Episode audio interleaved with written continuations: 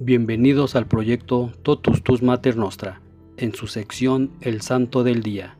Hoy 29 de octubre conmemoramos a San Narciso. San Narciso nació hacia el año 100 y vivió aproximadamente 116 años.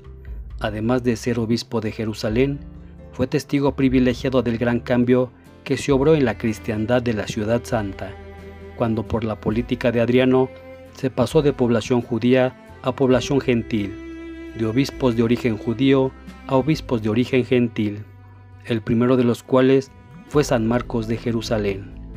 Al igual que con San Narciso, Eusebio de Cesarea es fuente privilegiada. San Narciso fue elegido obispo cuando ya contaba con 70 años. Su figura era respetada y también, por qué no decirlo, un poco envidiada, así que no le faltaron pruebas difamatorias. San Narciso tuvo fama de gran taumaturgo, de lo cual nos queda el milagro de la lámpara que nos contará Eusebio más adelante.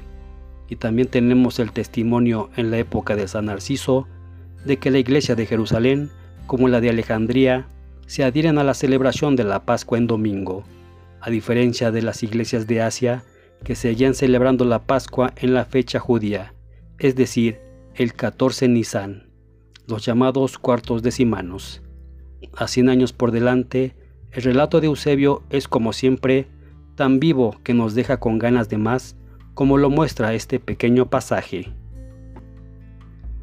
Muchos y diversos son los milagros que los ciudadanos de aquella iglesia recuerdan de San Narciso, transmitidos por tradición de los hermanos que se han sucedido. Entre ellos refieren también el siguiente prodigio realizado por él.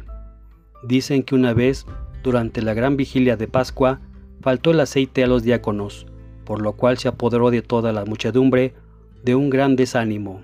Narciso mandó entonces a los que preparaban las luces que sacasen agua y se la llevaran a él. Hecho esto, oró sobre el agua y con toda la sinceridad de su fe en el Señor, ordenó echarla en las lámparas, ejecutando que se hubo también esto por un poder maravilloso y divino y contra todo razonamiento la naturaleza del agua cambió su cualidad en la del aceite, y muchos de los hermanos que allí estaban conservaron largo tiempo, desde entonces hasta nuestros días, un poquito de aquel aceite como prueba del milagro de entonces. Retirado Narciso por las mentiras y difamaciones que le impusieron falsamente, y como nadie sabía dónde estaba, los obispos que presidían las iglesias limítrofes resolvieron imponer las manos a un nuevo obispo, Dio se llamaba este primero. Después de presidir no mucho tiempo, le sucedió Germanión y a este Gordio, bajo el cual reapareció Narciso de alguna parte como resucitado. Los hermanos le llamaron de nuevo para ocupar la presidencia. Todos le admiraban todavía más por causa de su retiro, de su filosofía. Como quiera que Narciso no estaba ya en condiciones de ejercer el ministerio por causa de su extrema vejez, la providencia de Dios llamó a Alejandro, que era obispo de otra iglesia, para ejercer las funciones episcopales junto con Narciso, conforme a una revelación que tuvo éste en sueños por la noche.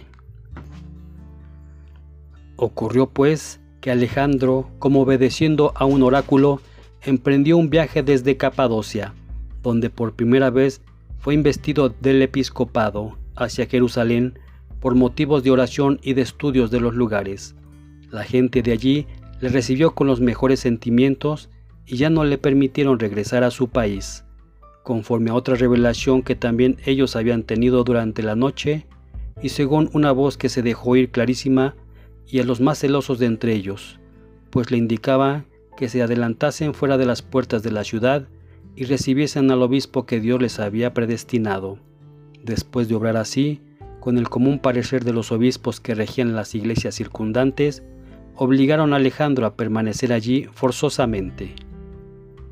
El mismo Alejandro en carta privada a los antinoitas, que todavía hoy se conserva entre nosotros, menciona al episcopado de Narciso, compartido con él, cuando escribe textualmente al final de la carta, Os saluda Narciso, el que rigió antes que yo la sede episcopal de aquí, y ahora a los 116 años cumplidos, ocupa su lugar junto a mí en las oraciones y os exhorta, lo mismo que yo, a tener un mismo sentir.